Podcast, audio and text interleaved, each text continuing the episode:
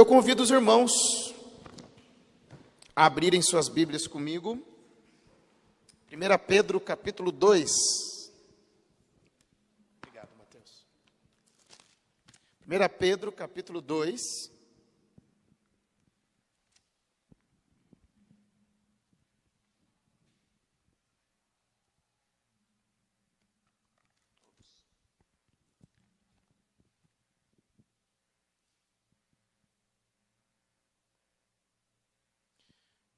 Agora sim. 1 Pedro 2, nós leremos do versículo 1 até o versículo 10. 1 Pedro 2, de 1 a 10, que diz assim: Portanto, livrem-se de toda maldade, de todo engano, hipocrisia, inveja e toda espécie de maledicência. Como crianças recém-nascidas, desejem de coração leite espiritual puro, para que por meio dele cresçam para a salvação, agora que provaram que o Senhor é bom. À medida que se aproxima dele a pedra viva, rejeitada pelos homens, mas escolhida por Deus e preciosa para ele, vocês também estão sendo utilizados como pedras vivas na edificação de uma casa espiritual para serem sacerdócio santo, oferecendo sacrifícios espirituais aceitáveis a Deus por meio de Jesus Cristo. Pois assim é dito na Escritura: Eis que ponho em Sião uma pedra angular, escolhida e preciosa, e aquele que nela confia jamais será envergonhado. Portanto, para vocês, os que creem, esta pedra é preciosa, mas para os que não creem, a pedra que os construtores rejeitaram tornou-se a pedra angular, e pedra de tropeço e rocha que faz cair. Os que não creem tropeçam, porque desobedecem a mensagem para o que também foram destinados. Vocês, porém, são geração eleita, sacerdócio real, nação santa, povo exclusivo de Deus, para anunciar as grandezas daquele que os chamou das trevas para a sua maravilhosa luz. Antes, vocês nem sequer eram povo, mas agora são povo de Deus não haviam recebido misericórdia, mas agora a receberam. Vamos orar? Feche seus olhos. Pai, em nome de Jesus, eu te agradeço por estarmos aqui como igreja, um grupo pequeno aqui, aqueles que estão em casa. E obrigado, ó Pai, porque a gente pode cantar louvores ao teu nome, podemos conhecer novos membros mas agora nós abrimos a tua palavra e nós te pedimos, ó Deus, abra o nosso coração, abra o nosso entendimento para que possamos entender as maravilhas da tua lei. Edifica a tua igreja, ó Pai, pois é no nome de Jesus que eu oro e agradeço. Amém. Eu me lembro que no ano de 2001 eu tive a oportunidade de estar na Europa especificamente na Inglaterra, no Reino Unido, e lá eu conheci várias catedrais, né? Praticamente toda cidade que você vai tem uma catedral, ou às vezes mais de uma catedral, e é coisa mais linda, né? Eu particularmente, sempre quando eu vou a Sé, sempre quando eu vou ali na Praça da Sé, eu costumo entrar na Catedral da Sé também. Eu entro, eu fico olhando os vitrais. Outro dia, não tem muito tempo, eu entrei com João Davi eu expliquei para ele alguns vitrais, né? Alguns símbolos que tem. E é lindo porque as catedrais, muitas vezes, elas são chamadas de livro de pedra. Porque tem história. Cada parte que você vai, cada canto, cada vitral tem uma história que você aprende e que você também pode ensinar outras pessoas. Porém, muitas dessas catedrais, elas são catedrais feitas de pedras. E pedras que podem ser destruídas ou pedras sem vida. Ou seja, muitas delas podem ser destruídas e podem se acabar. Mas infelizmente, o pensamento de muitos a respeito de igreja é que a igreja ela é um templo. Muitas pessoas ainda pensam assim. Muitas pessoas ainda pensam que igreja é uma catedral, um salão como esse, ou algo parecido. Geralmente a gente costuma dizer assim: eu vou à igreja. Mas o que passa na nossa mente é que nós vamos a um determinado local, né? Às vezes com aparência gótica, às vezes não, às vezes um salão como esse, teto preto, né? Uma caixa que lugar é esse? Mas a nossa mentalidade muitas vezes é que nós estamos indo a um local, um salão, e ali vão outras pessoas também. E ali nós cantamos, nós ouvimos uma palavra do pastor, então as pessoas voltam para suas casas e a vida continua normalmente. É mais ou menos assim: pronto, eu já fui à igreja, agora eu continuo a minha vida. Muitas pessoas ainda pensam dessa maneira. Mas igreja não é templo. Igreja não é um salão. Igreja não são catedrais. Igreja somos nós que estamos sendo utilizados como pedras vivas estamos formando um edifício espiritual que oferece uma verdadeira adoração a Deus. E é sobre isso que eu gostaria de falar hoje. Pedras vivas. Pedras vivas. Chegamos na nossa oitava mensagem dessa carta maravilhosa de Pedro. E o apóstolo, até aqui, resumindo, ele vem nos ensinando o quê? Que nós somos estrangeiros aqui neste mundo. Nós somos estrangeiros com malas prontas e estamos aqui peregrinando rumo à terra prometida, e é lá que está o nosso tesouro que está sendo guardado pelo nosso Deus. Se nós não somos daqui, se nós estamos peregrinando aqui neste mundo, as nossas ações, o apóstolo Pedro, ele nos ensina que as nossas ações, elas precisam ser santas. Nós precisamos ser santos em tudo o que nós fazemos. E qual é o padrão de santidade? Ele é alto, porque o padrão é Deus.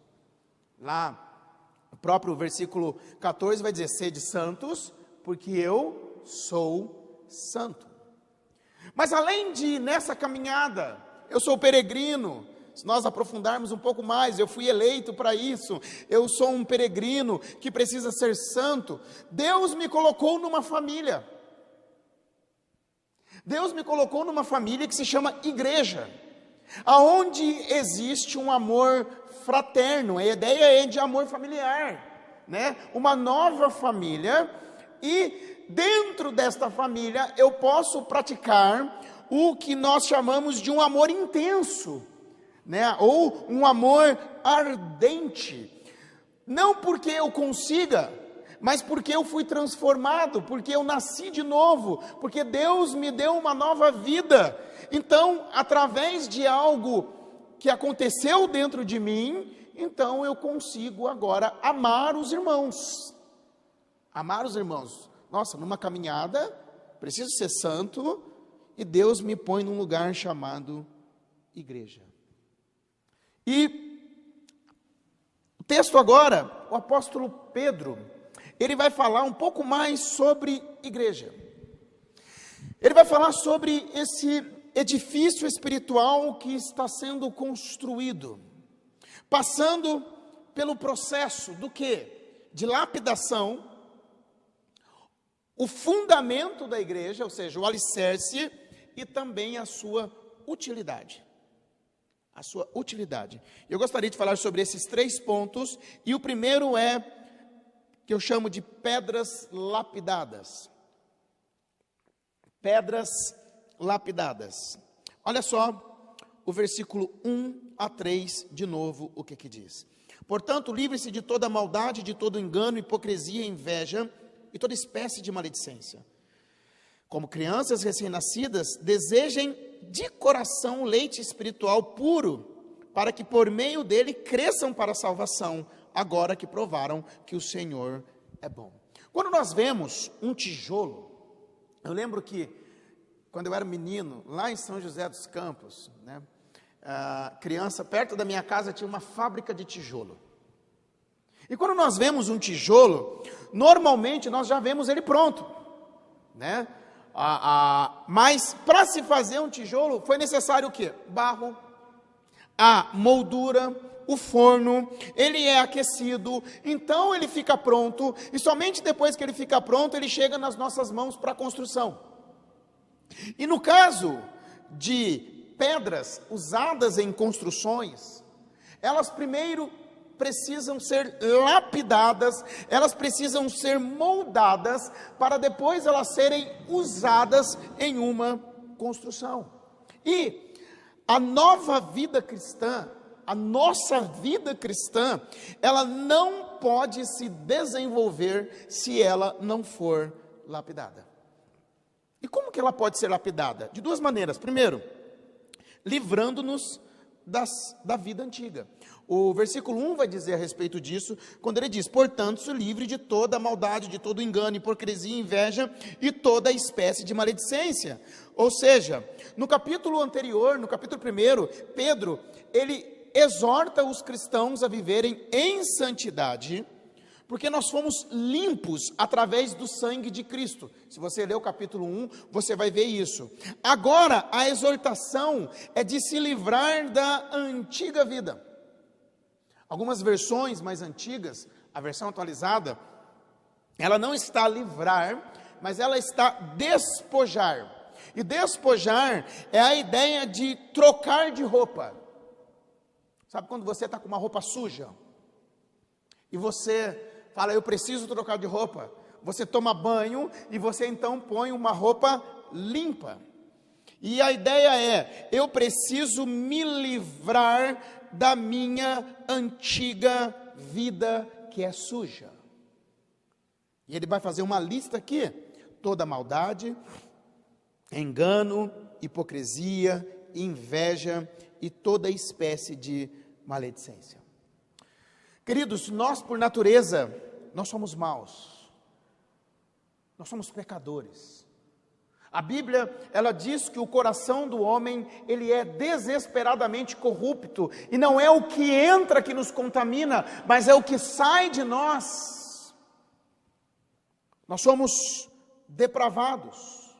Mas quando Cristo entra em nossas vidas, quando nós nascemos de novo, nós somos lavados pelo sangue de Jesus mas nós continuamos uma caminhada aqui, e nessa caminhada, Deus nos capacita a abandonarmos a nossa antiga vida por causa da Sua graça. Ah, geralmente, quando nós pregamos sobre a graça de Deus, nós pregamos somente sobre a salvação que a graça nos traz. Porque pela graça sois salvos, mediante a fé, e isto não vem de vós, é dom de Deus. Um dos meus versículos preferidos é Tito 2, de 11 a 12, que vai dizer o seguinte: Porque a graça de Deus se manifestou salvadora a todos os homens, ela nos ensina a renunciar à impiedade. O que é impiedade? Impiedade, ela traz uma ideia de você viver uma vida sem Deus como centro de referência. Uma pessoa impiedosa, ela muitas vezes, ela crê que Deus existe, ela não precisa viver uma vida bagunçada, ela crê que Deus existe, mas ela vive como se Deus não existisse. A sua vida, ela pode até crer, mas ela não demonstra que acredita em Deus. Então, olha só, a graça nos ensina a renunciar à impiedade e às paixões mundanas e a viver de maneira sensata, justa e piedosa nessa era presente. Então, a graça me ensina a renunciar à impiedade e a viver uma vida piedosa. O que, que significa uma vida piedosa? É uma vida que tem reverência a Deus. Uma vida agora que reverencia a Deus. Então, a graça de Deus, ela me ensina a me despir da minha antiga vida e a me vestir agora de uma nova vida. A antiga vida, ela fica para trás. É por isso que quando uma pessoa se converte, Quando Cristo entra na vida dela, você já percebeu que alguém fala assim: Você viu que o fulano virou crente? Você fala, por quê? Parou com um monte de coisa. Né? A gente sempre tem uns testemunhos desse, né? Ora, fulano virou crente, parou de beber, parou de fumar, parou de usar droga, parou. Geralmente são as coisas mais é, pesadas, né? Que aos nossos olhos são mais pesadas, né? Que se comenta a respeito dessa graça. Às vezes a pessoa lutou, lutou, lutou, lutou, ela não consegue. De repente Cristo entra na vida dela e ela é transformada. Ela tem uma transformação, isso por causa da graça. Mas essa lapidação, ela também acontece pela palavra de Deus. Começa na conversão, mas também pela palavra de Deus. O versículo 2 diz assim: Como crianças recém-nascidas, desejem de coração leite espiritual puro, para que por meio dele cresçam para a salvação. Mas ao invés agora de vocês viverem a antiga vida, desejem ardentemente, ou seja, desejem de todo o coração o leite espiritual puro. Para quê? Porque agora vocês precisam crescer na salvação. Salvação a gente recebe, mas nós precisamos crescer, igual um bebê, né? Quem tem bebezinho sabe disso. Nasce tão pequenininho, tão assim aparentemente inofensivo, né? Aparentemente, porque você não dorme, né? E isso acaba com a gente quando a gente não dorme, né? Mas o bebezinho ele precisa mamar. E às vezes está ali aos berros. E é de madrugada, e é de tarde, e é de dia, é de noite, é de manhã, é tudo que é hora, e está mamando e está crescendo. Aí você fica dois, três meses sem ver a criança. Aí quando você olha a criança, você fala: Meu Deus, como ela cresceu. Que é o que tem acontecido aqui na igreja. Segundo a F, quando nós todos voltarmos para os cultos, duas coisas estarão diferentes: as crianças estarão grandes e os pais estarão gordos. As crianças estarão grandes e os pais estarão gordos, porque de repente a gente olha as crianças e a gente fala: Meu Deus, como está grande. Né? A criança está mamando, a criança está crescendo.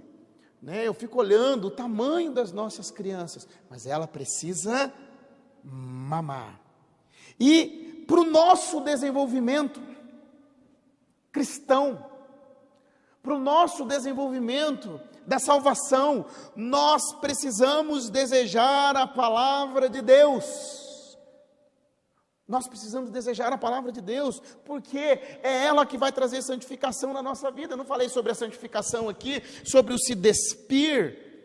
João capítulo 17, versículo 17, quando Jesus está orando por nós, ele diz: santifica-os na verdade, a tua palavra é a verdade. A santificação do cristão, ela vem através da palavra. Salmo 119, versículo 11: Guardei no coração a tua palavra para não pecar contra ti. Então, quando nós vamos estudando, nós vamos aprendendo, nós vamos guardando a palavra e nós não pecamos, porque nós começamos a aprender da palavra. Ela ilumina o nosso caminho. Salmo 119, 105. A tua palavra é lâmpada que ilumina os meus passos e luz que clareia o meu caminho.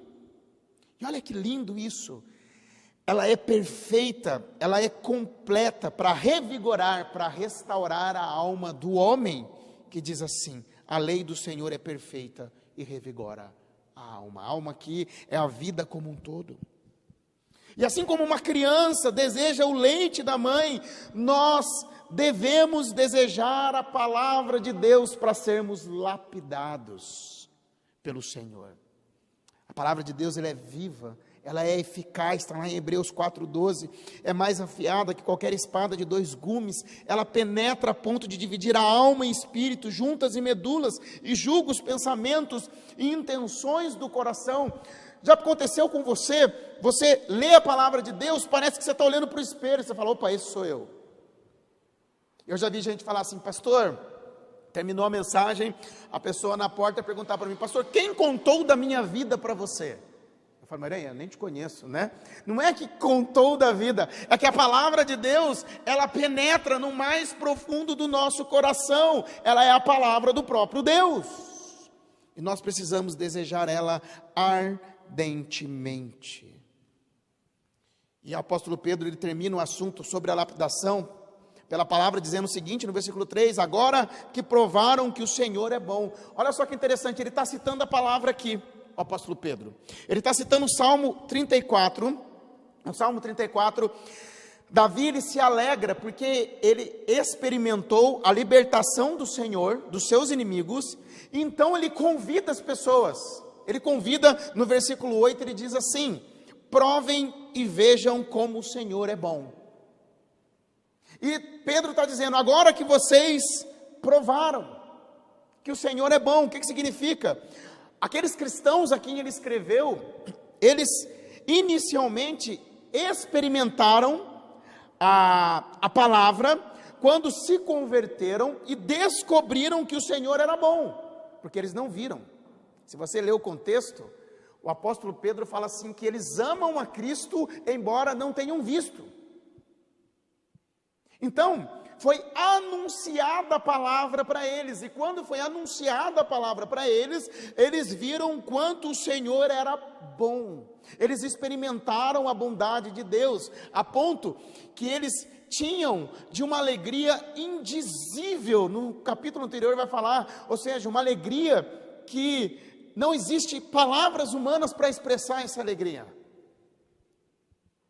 Eles experimentaram Pedro está dizendo assim: no entanto, continuem desejando conhecer a Deus através da Sua palavra, para que vocês cresçam para a salvação. Eu pergunto: será que nós desejamos de coração a palavra de Deus para o nosso crescimento? São tantos assuntos na nossa cabeça, tantas coisas. Né? Eu a vida no centro de São Paulo é muito diferente de uma vida de quem está no interior. São tantas coisas e muitas vezes nós ignoramos a palavra de Deus para o nosso crescimento. Será que nós desejamos ela de maneira pura? Porque a palavra tem que ser pura, a palavra não pode ser misturada. Ela precisa ser pura. É incrível como não existe crescimento sem a palavra de Deus, irmãos. Não existe crescimento espiritual se não há um estudo genuíno da palavra de Deus. Não há. E quando nós estudamos a respeito de igreja, a Bíblia diz que Deus deu dons diferentes. E entre os dons diferentes, Deus levantou alguns para serem pastores e mestres. Tem coisas que eu não vou aprender sozinho. Sabe quando você lê a Bíblia? Às vezes a gente conversa com algumas pessoas. Algumas pessoas não, eu mesmo. Falo, vou ler Levíticos. Leia Levítico, você vê. Você vai entender alguma coisa. Aí você chega lá, você começa, não, eu vou ler os profetas. Tenta ler os profetas para você ver. Ah, eu vou ler Apocalipse, né? Vai ler para você ver, né? São assuntos difíceis que Deus levanta mestres para que ensinem a igreja. Mas se nós não participamos, se nós não nos envolvemos, nós não vamos aprender. E se não tem a palavra de Deus, não existe crescimento. Tira o leite da criança. Tira o leite de uma criança para ver se ela vai desenvolver e se ela vai crescer. Quando o Senhor Jesus orava por nós, lá em João capítulo 17, o Senhor Jesus estava orando pela igreja. Ele diz assim: Pai, eles não são do mundo, como eu também não sou. Não peço que os tire do mundo, mas que os livre do mal. Olha só, nós não estamos estudando aqui sobre peregrinos que nós somos aqui neste mundo. E como peregrinos que nós somos aqui, nós não somos desse mundo, nós somos estrangeiros caminhando, caminhando rumo à terra prometida, né? Novos céus e nova terra. O Senhor Jesus estava orando a mesma coisa, Pai, eles não são do mundo, mas não peço que os tire do mundo, mas que os livre do mal. E lá no versículo 17, quando ele diz: santifica-os na verdade, a tua palavra é a verdade, o que, que o Senhor Jesus está dizendo? Ele está dizendo o seguinte: a capacitação do cristão no mundo é, é através da santificação que vem pela palavra de Deus, que é a verdade. Então, nessa caminhada nossa aqui no mundo, nós precisamos da palavra. Nós precisamos da palavra. E eu pergunto: qual tem sido a sua busca e o seu desejo pela palavra de Deus? Eu confesso que nem sempre é fácil. Mas se nós estamos fracos nisso, nós precisamos dobrar os nossos joelhos. Nós precisamos dizer para Deus: Senhor, me ajude, porque eu quero aprender mais. Me ajude, porque eu preciso conhecer a tua palavra. Mesmo que a gente não tenha vontade, porque não adianta a gente chegar diante de Deus e falar: Ó oh, Senhor, Deus de Abraão, de Isaac, de Jacó, quero conhecer. Mas Ele sabe se o nosso coração está lá ou não está. Então diga: Senhor, me ajude. Aí Ele vai colocar meios. Você fala assim: domingo eu vou dormir mais tarde. Aí está o horário da escola dominical, você não consegue dormir mais. Aí você fala: por que, que eu não dormi mais, né? Aí você sabe que tem discipulados que você poderia se envolver e você está fugindo. Fala, não, eu não quero me. Não, eu não quero me envolver com os discipulados da igreja, não. Mas aí, de repente, você tinha compromissos no dia e aquele compromisso quebra. Aí você fala, nossa, não vai ter mais. Aí você pergunta, será que Deus não está abrindo porta para a gente se envolver? Aí você pode, depois de tudo isso, falar, então eu não vou orar isso para Deus, não, porque vai que Ele me acorda, vai que Ele coloca eu em algumas coisas que eu não quero me envolver. Né? Mas isso me faz perguntar, gente, qual tem sido a minha busca e o meu desejo pela palavra de Deus? Segundo, o fundamento. Irmãos, toda construção, ela precisa ter um bom alicerce. Toda construção precisa de um bom alicerce. E se não há um bom alicerce, a construção facilmente ela cai. Facilmente ela cai. E o texto diz que essa construção espiritual, nós estamos, nós primeiramente falamos de pedras lapidadas, que essa construção espiritual, ela tem Cristo como a pedra angular. Olha o versículo 6 e versículo 7, o que que diz? Diz assim: Assim, pois, é dito na Escritura: Eis que põe em Sião uma pedra angular escolhida e preciosa, e aquele que nela confia jamais será envergonhado. Portanto, para vocês, os que creem, esta pedra é preciosa, mas para os que não creem, a pedra que os construtores rejeitam tornou-se a pedra angular, e o versículo 8 vai dizer: pedra de tropeço e rocha que faz cair. Cristo é a pedra angular. E no versículo 6 aqui, Pedro, o apóstolo Paulo, o apóstolo Pedro, ele está citando Isaías 28, 16. Por quê? Lembra que o povo, eles estavam no exílio, e essa passagem é, é uma passagem que o profeta fala sobre Deus reconstruindo o seu povo como um edifício após o exílio. Por quê? No Antigo Testamento existia o templo. O, o templo era o centro da adoração.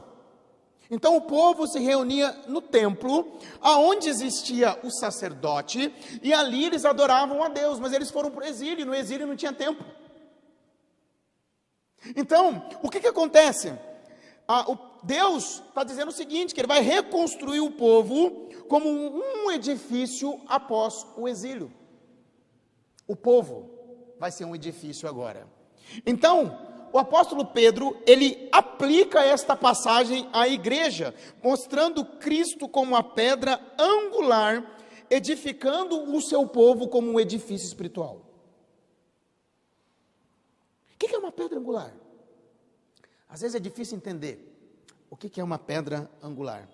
Mas uma pedra angular na construção de um edifício é a primeira pedra assentada, como é chamado às vezes de a esquina do fundamento. Ah, ou seja, ela é uma espécie de prumo que une duas paredes. Para o nosso entendimento aqui, Sabe quando uma casa está sendo construída e levanta aquela. põe concreto, ferro na esquina? Coluna. Tá? Levanta uma coluna e da coluna vem uma parede aqui e uma parede aqui. Aí tem outra coluna lá que vai fazendo as paredes em volta da casa. Então, Cristo como pedra angular quer dizer o seguinte, que ele é a primeira pedra assentada que vai unir as paredes. Duas paredes especificamente. Alguns teólogos vão dizer que Cristo é a pedra angular que une o Antigo Testamento, o Novo Testamento, ou seja, os profetas e os apóstolos, e os gentios e os judeus. Aquele que é o fundamento, Cristo é aquele que sustenta a igreja, e Cristo é aquele que une a igreja. Ele é a base da igreja. Ele é a base. Se uma casa não tem uma coluna, tenta construir para ver se ela para de pé. Né? No Brasil eu não sei, mas ah, pega um lugar que tem terremoto, que tem furacão, para ver se vai aguentar ou quanto tempo dura uma casa. Cristo é o fundamento, aquele que sustenta, aquele que une a igreja. Mas olha que interessante, ele não é uma pedra qualquer, mas ele é uma pedra viva. Olha o versículo 4, o que, que diz?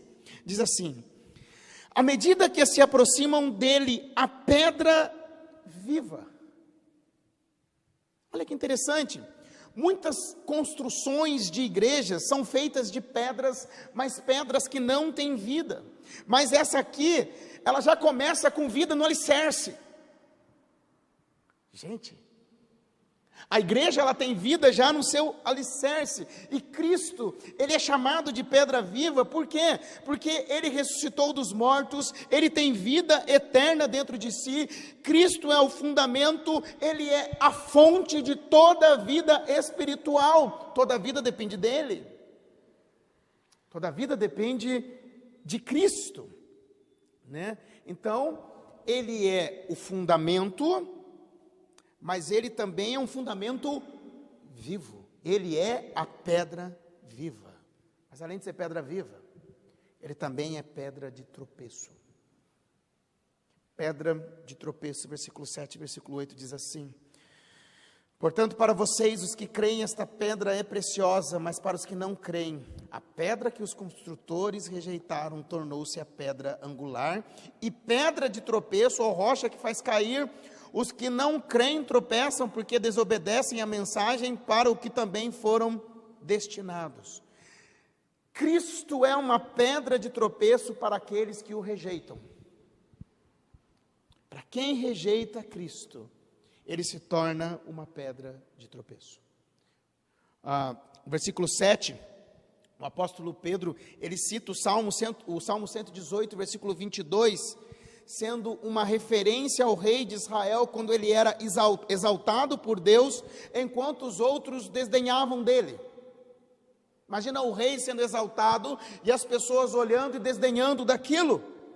E aqueles que rejeitam a Cristo, que, que o desdenham, que são incrédulos em relação a Ele, esses tropeçarão. E que tipo de tropeço que é esse? É estar tá andando ali na rua, de repente tem uma pedra que se soltou, você bate o pé nela, trupica e cai. É esse tipo de tropeço que está dizendo aqui? Não. Ou seja, quando Deus ele vai submeter os incrédulos ao seu juízo. Aqueles que não creem em Cristo, eles serão julgados. E aqui está falando do julgamento final. E o apóstolo Pedro ele diz algo aqui que às vezes mexe com o nosso coração que diz assim: Para isto eles foram destinados. Para isso eles foram destinados. O que, que ele quer dizer com isso? O propósito do apóstolo aqui com esse comentário é consolar os seus eleitores. Os seus eleitores não, eleitor é quem vai votar, né? Os seus, os seus leitores, tá? Leitores. Ele vai mostrar que a rejeição de Cristo e até mesmo a incredulidade hostil que de todos os lados confrontava esses cristãos, elas foram preditas por Deus desde o Antigo Testamento. Ou seja, quando você está lendo lá nos Salmos, quando você está lendo no, nos profetas, essa rejeição, essa rejeição, ela iria existir. Ela existiria. Mas ele está dizendo que além de serem preditas no Antigo Testamento, elas também foram planejadas por Deus e estão dentro do seu plano para o mundo.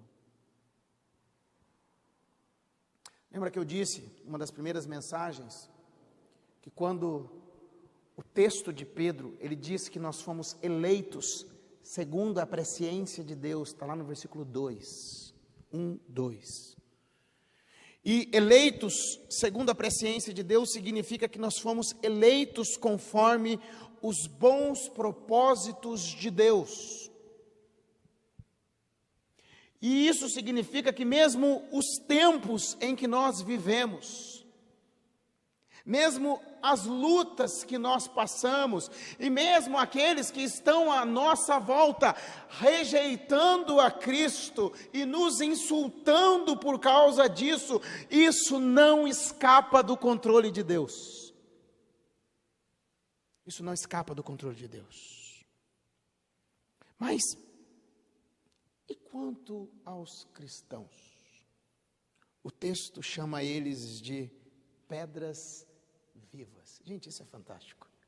Versículo 5, a primeira parte diz assim: Vocês estão sendo utilizados como pedras vivas na edificação de uma casa espiritual.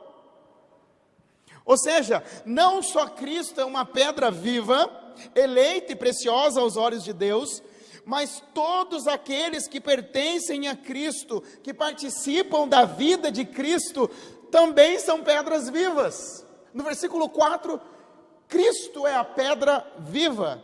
E aqui no versículo 5, nós somos pedras vivas. Cristo é a pedra angular. Lembra que eu falei? A de esquina, o fundamento. E nós somos as pedras que vão sendo colocadas na construção desse edifício. Imagina uma construção, cada pedrinha é cada um de nós. Cada pedrinha é cada um da história. Cada pedrinha são as igrejas que estão espalhadas neste mundo. Pedras vivas. Pedras Vivas traz uma ideia de que o cristianismo é uma comunidade onde as pessoas formam um edifício. Lembra que eu falei no começo? Tem muita gente que tem a ideia de que igreja é templo, salão, ou algo parecido. Mas quando você olha para as Escrituras, você vê que igreja não é templo, não é salão, mas esse prédio espiritual que está sendo construído tem Cristo como seu fundamento e nós como pedras vivas que vão construindo. Se nós sairmos ali na rua e adorarmos a Deus ali na rua, ali está a igreja. Se nós formos adorar a Deus numa praça, ó, nós vamos passar aqui, cada um pega o seu banco, nós vamos numa praça, nós vamos num parque, ali está a igreja.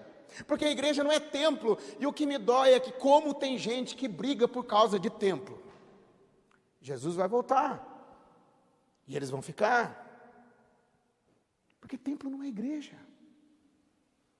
Igreja somos nós. Somos nós.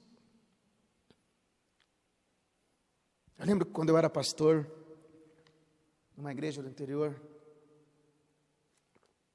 e nós ganhamos um piano. Nós ganhamos um piano bonito. Aí o piano foi posto. No dia que eu falei para a igreja, irmãos, nós ganhamos o piano. Que lindo. No dia que alguém brigar por causa desse piano, coloque ele na fogueira, por favor, porque isso não é essencial na igreja. Todo mundo deu risada. né? Irmãos, nunca briguem por causa disso. Põe na cabeça de vocês, nunca briguem por causa de coisa que é perca de tempo, que é perda de tempo. Mas porque, porque igrejas são pessoas e que formam um edifício, uma comunidade. Por isso, o indivíduo cristão só encontra o seu verdadeiro lugar quando ele é encorpado ao edifício espiritual que é a igreja. Guardem isso. Não existe cristão independente. Igrejas são pedras vivas. Igreja é a comunhão dos santos. Não existe cristão independente. Não, eu sou cristão quietinho dentro da minha casa. Já vi muito essa resposta. Aí A Bíblia também fala que a igreja é o corpo de Cristo. Eu sempre costumo dizer, tá, corta esse dedinho seu, guarda ele dentro da sua gaveta. Lá na gaveta, abre a gaveta de roupa, coloca o seu dedinho ali. Ele não vai fazer mal para ninguém. Abre a gaveta depois de uma semana. Como é que vai estar a gaveta? Fedida. Eu sempre brinco que crente fora da comunhão fede. Fede. E o cristão independente, eu estava lendo um dos comentaristas, ele diz o seguinte: o cristão independente, na verdade, ele se julga superior para pertencer a uma igreja, para pertencer a uma igreja visível estabelecida na terra. Eu não preciso estar lá, ele se sente superior. Para estar junto com outros irmãos. E como eu disse, irmãos, que tamanho de igreja é essa? A cada conversão, uma pedra viva a mais vai sendo encaixada. Pensou? Alguém se converteu, mais um bloquinho. Alguém se entregou a Cristo, mais outro bloquinho. E essa igreja vai crescendo, e essa igreja vai sendo edificada. E este edifício, ele é a morada de Deus. É esse edifício de pessoas que é a morada de Deus. Efésios 2, 20 a 22. Eu vou ler do jeito que está na nova versão transformadora, para vocês verem. Olha o que, que diz: Juntos somos sua casa, edificados sobre os alicerces dos apóstolos e dos profetas. E a pedra angular é o próprio Cristo Jesus. Nele somos firmemente unidos, constituindo um templo santo para o Senhor. Por meio dele, vocês também estão sendo edificados como parte dessa habitação, onde Deus vive por seu Espírito. Ou seja, esta construção espiritual em que os crentes estão em comunhão é a morada de Deus. A morada de Deus. E é nessa construção que mora a verdadeira adoração. Porque o versículo 4, a parte B, diz assim: para serem sacerdócio santo, oferecendo sacrifícios espirituais aceitáveis a Deus por meio de Jesus Cristo. No Antigo Testamento, nem todos eram sacerdotes. Quando você vai ler lá, os sacerdotes, eles eram uma classe especial Somente eles podiam estar perto de Deus oferecendo sacrifício e incenso no altar. Apenas o sumo sacerdote, uma vez por ano, podia entrar no Santo dos Santos para fazer expiação para o povo. E a principal função do sacerdote era oferecer sacrifício a Deus. Mas quando Jesus veio, os sacrifícios de animais não foram mais necessários, Cristo é o Cordeiro de Deus que tira o pecado do mundo, e todos aqueles que se achegam a Cristo agora, eles são sacerdotes, continuamente capazes de se achegarem à presença do próprio Deus e oferecerem sacrifícios espirituais por meio de Cristo.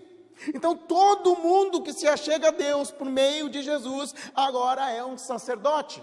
Então, não existe uma classe especial, como se o pastor fosse o sacerdote e os cristãos não, mas todos nós somos sacerdotes. Todos. E eu fiquei pensando sobre alguns sacrifícios espirituais feitos para honrar a Deus. O que são esses sacrifícios espirituais?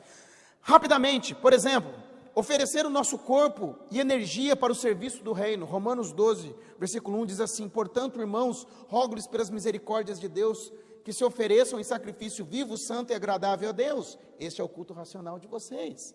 Ou a entrega de ofertas. O apóstolo Paulo, falando das ofertas que ele recebeu, diz assim: Recebi tudo e o que tenho é mais que suficiente, estou amplamente suprido. Agora que recebi de Epafrodito os donativos que vocês enviaram, elas são uma oferta de aroma suave, um sacrifício aceitável e agradável a Deus. Olha só, cântico de louvor, Hebreus 13, 15. Por meio de Jesus, portanto, ofereçamos continuamente a Deus um sacrifício de louvor, que é fruto de lábios que confessam o seu nome ou a prática do bem e de compartilhar as nossas posses, Hebreus 13, 16. Não se esqueçam de fazer o bem e de repartir com os outros o que vocês têm, pois de tais sacrifícios Deus se agrada. Ou levar pessoas a Cristo, diz Paulo falando do ministério dele, de ser um ministro de Cristo Jesus para os gentios, com o dever sacerdotal de proclamar o Evangelho de Deus, para que os gentios se tornem uma oferta aceitável a Deus, santificados pelo Espírito Santo. Então, nessa casa espiritual agora, como pedras vivas que nós somos, nós podemos oferecer sacrifícios vivos, sacrifícios espirituais, aceitáveis a Deus, por causa de Cristo Jesus. Essa adoração só é possível para quem está em Cristo. A pedra angular e viva só é possível para quem é pedra viva. Mas quem não crê em Cristo, ele se torna uma pedra de tropeço. Queridos, todo ser humano, para todo ser humano, Cristo é ou um meio de salvação, se ele crê, ou um meio de juízo se ele rejeitar o Evangelho. Você pode dizer que você é uma pedra viva nesse edifício espiritual que está sendo construído por Deus? Será que você que está em casa pode dizer que você faz parte desta construção, deste edifício? Eu gosto sempre de salientar que se fazemos parte desse edifício, nós fazemos parte da comunhão de estarmos juntos. Será que você pode dizer que você faz parte desse edifício? E eu pergunto, você que é pedra viva, você tem como você tem sido como pedra viva? Você tem estado junto com os irmãos ou você tem tentado viver um cristianismo isolado? Você tem oferecido também sacrifícios espirituais aceitáveis a Deus? E nós citamos somente alguns deles aqui, entre eles, me oferecer para o trabalho do reino de Deus, ou através dos meus cânticos, através das minhas ofertas, do meu compartilhar, ou levando pessoas a Cristo, tudo isso me faz avaliar como eu tenho sido como pedra viva.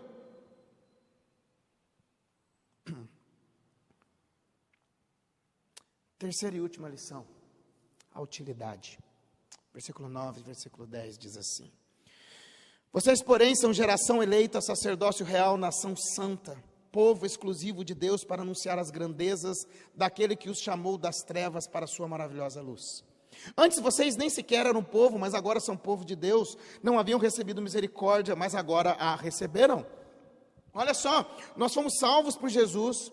Nós devemos nos livrar da nossa antiga vida, nos apegarmos à Sua palavra, fomos feitos pedras vivas em um edifício espiritual no qual Cristo é o alicerce. Somos uma casa onde verdadeiramente adoramos a Deus, mas também devemos fazer a diferença. Pedro aqui faz uma referência a Israel, que era o reino de sacerdotes no Antigo Testamento.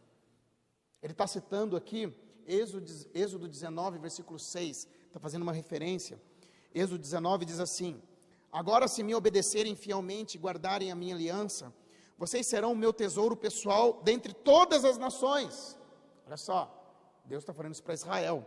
Embora toda a terra seja minha, vocês serão para mim um reino de sacerdotes e uma nação santa. Então, até este momento, somente Israel, até esse momento não, até Cristo, Israel era, era essa nação de sacerdotes e uma nação santa.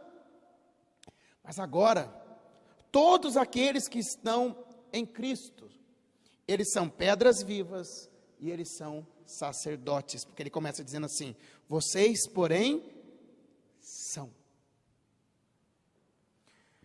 É por isso que nós temos que tirar da nossa cabeça a ideia de que a igreja é onde eu vou no domingo, eu escuto um pregador eu canto, mas quem faz o trabalho do reino é ele e os líderes da igreja. Eu nunca me esqueço de uma senhora bem simples. E eu fui pastor dela, e eu acabava de dizer para a igreja, irmãos, nós precisamos evangelizar. E o trabalho é nosso. Todos nós precisamos falar do amor de Cristo, porque todos nós somos sacerdotes. Amém? A igreja, amém. Vamos orar. Amém, amém. Eu vou pedir para a irmã orar. Senhor, obrigado por estarmos aqui. Ela orava. Eu peço que o Senhor abençoe o pastor Davi para que ele ganhe muitas almas para Jesus. Eu falei, não é possível. Aí, outra vez, a gente estava conversando, mesma coisa com a igreja. vou pedir para a irmã orar. Senhor, que o pastor Davi seja esse instrumento. Mas eu falava, ora para que todo mundo seja evangelista. Mas que o pastor Davi seja esse instrumento de evangelismo nas tuas mãos. Mas eu pedia para o povo, não para mim. Porque para muita gente o entendimento é aquele entendimento católico de que somente o sacerdote é aquele que está lá perto de Deus. Mas no entendimento cristão, nós chamamos isso de a, a, o sacerdócio universal. O que, que significa? Todo crente em Cristo Jesus é um sacerdote. Para quê? Para anunciar as grandezas daquele que nos chamou das trevas para a sua maravilhosa luz. Então, esse trabalho é meu, esse trabalho é seu que está sentado no sofá da sua casa, e esse trabalho é de cada um que está aqui.